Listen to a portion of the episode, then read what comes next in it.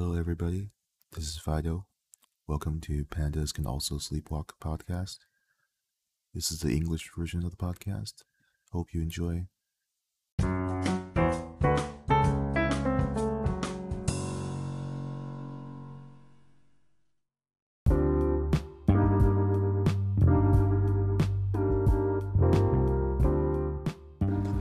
Hello, everybody. This is Fido. Nice to meet you.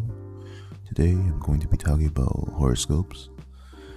Now, to start off, my horoscope is a Gemini, and it's one of the worst horoscopes actually when it comes to reputation because we are often labeled as flirtatious and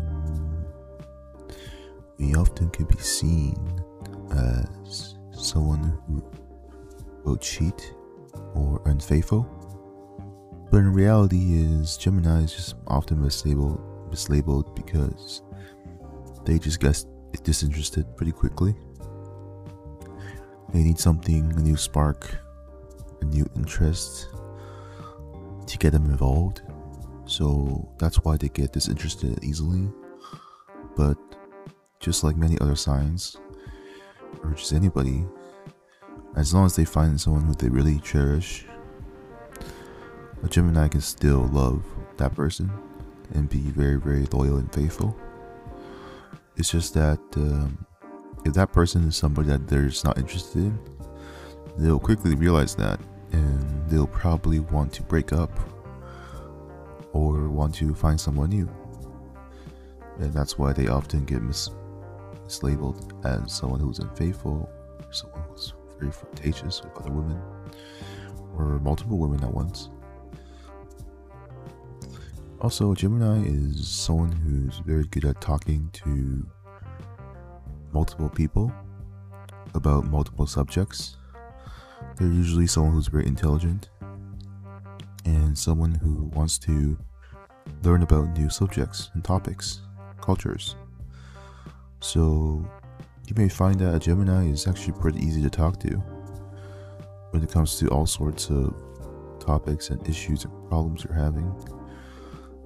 I mean, finding a Gemini sometimes is labeled as talk, meeting two friends at once or meeting two new friends because a Gemini is usually very bipolar. Um, what this means is Gemini usually has two sides of them.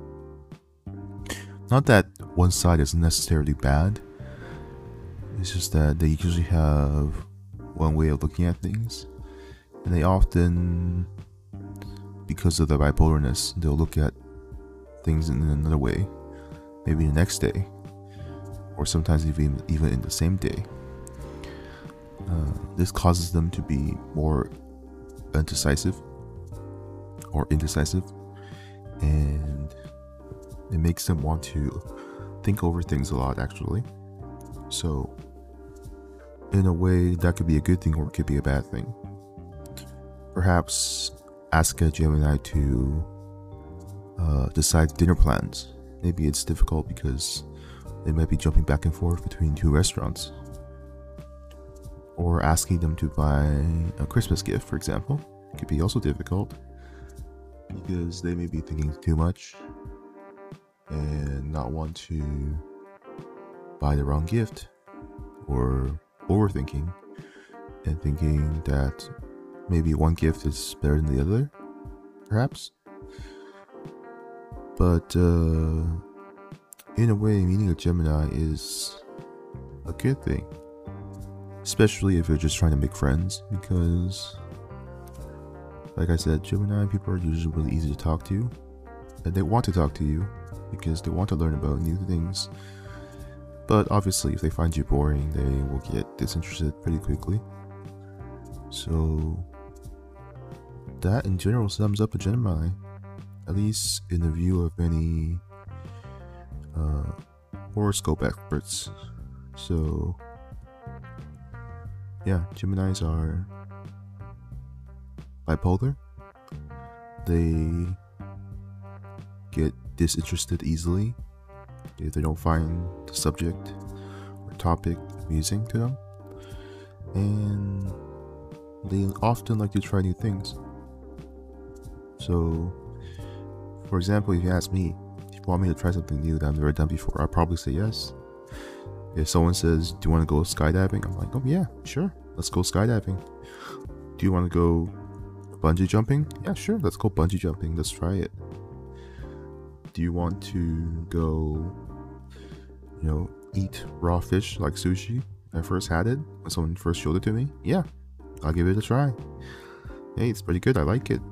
So you know, I love sushi now. So it just really comes to you know what kind of things they find interesting, and that's different for each person. So I think overall, it's you know Geminis are often mislabeled and like I said, if they do find something that they love, for example, in my case is uh, I love sushi, they can be very passionate about it. Yeah. They're just like a misunderstood horoscope. And the truth is, you know, people just love to uh, generalize. So if they meet one Gemini who's like a you know terrible lover who cheated on them, they probably will say, "Oh, you know what? All Geminis are like that because that's just in their personality." When it's you know furthest thing from the truth. Because, for example, I'm not like that. I, I never cheated on anybody, and I absolutely you know hate people who cheat. So you know, I guess it's just like on a person to person basis. And I mean, it's not like only Gemini's cheat, right? Anyone who's under any any astrology sign can cheat. It's not just completely based on Gemini. So, yeah. In terms of uh, compatibility, though, when it comes to relationships, now I see a lot of people, experts or say online, say that uh, Gemini are a really good match with Libra uh,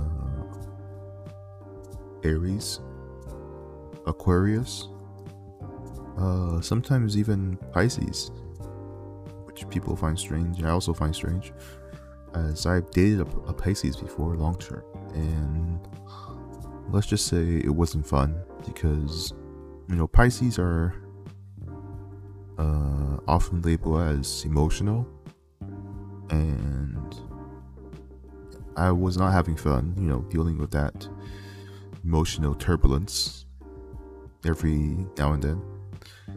And I think the best match is really Libra. Now, Libra is a good match with many, many astral signs because they're they just know how to balance things. So the best thing, best thing about Libra is, you know, when Gemini shifts to another side of them, their from their bipolarness, Libra knows how to balance it out to make them feel that they're still comfortable in their own space.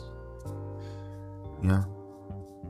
As as for Aries and Aquarius, I really don't know too much about them because uh, uh, I don't know many Aries, for example.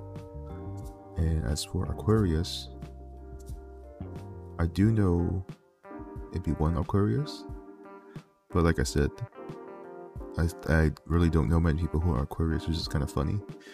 Now, funny enough, a lot of people I do know is uh, actually other Gemini because, like I said, Gemini loves, you know, talking about different subjects.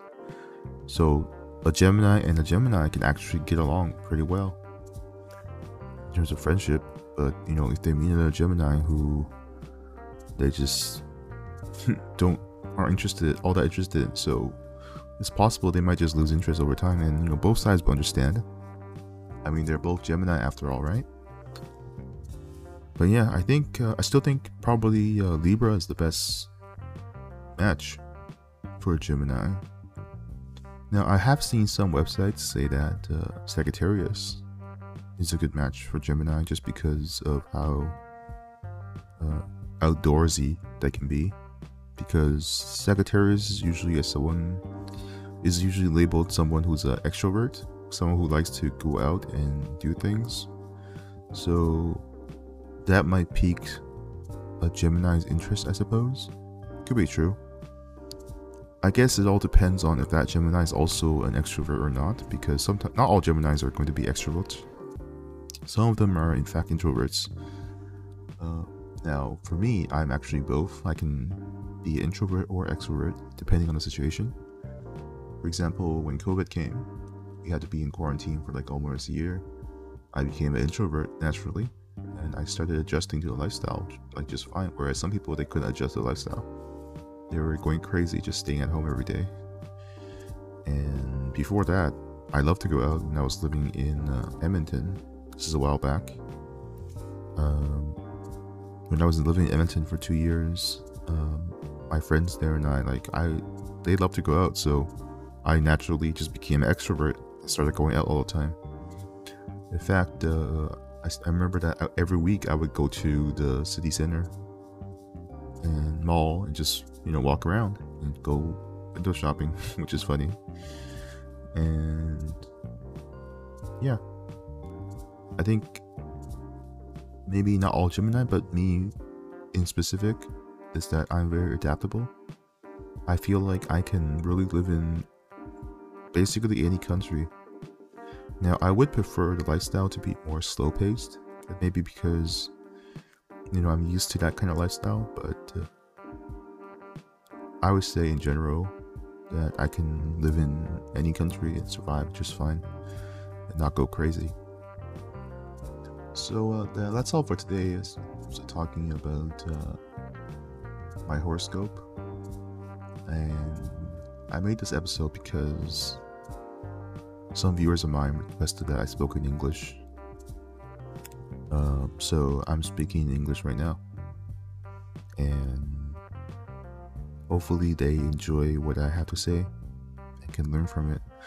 I do I do speak a little bit fast because I'm speaking my native tongue and even some people here have told me like I, I do have a little bit of an English accent. Uh, some of them, unless they meet me in person, they can't really pinpoint what kind of accent it is. I have been accused of having, you know, obviously, they said the Asian accent. They don't know what country I'm from, uh, or even someone even told me they they said that I sound a little bit Swedish, which is kind of funny.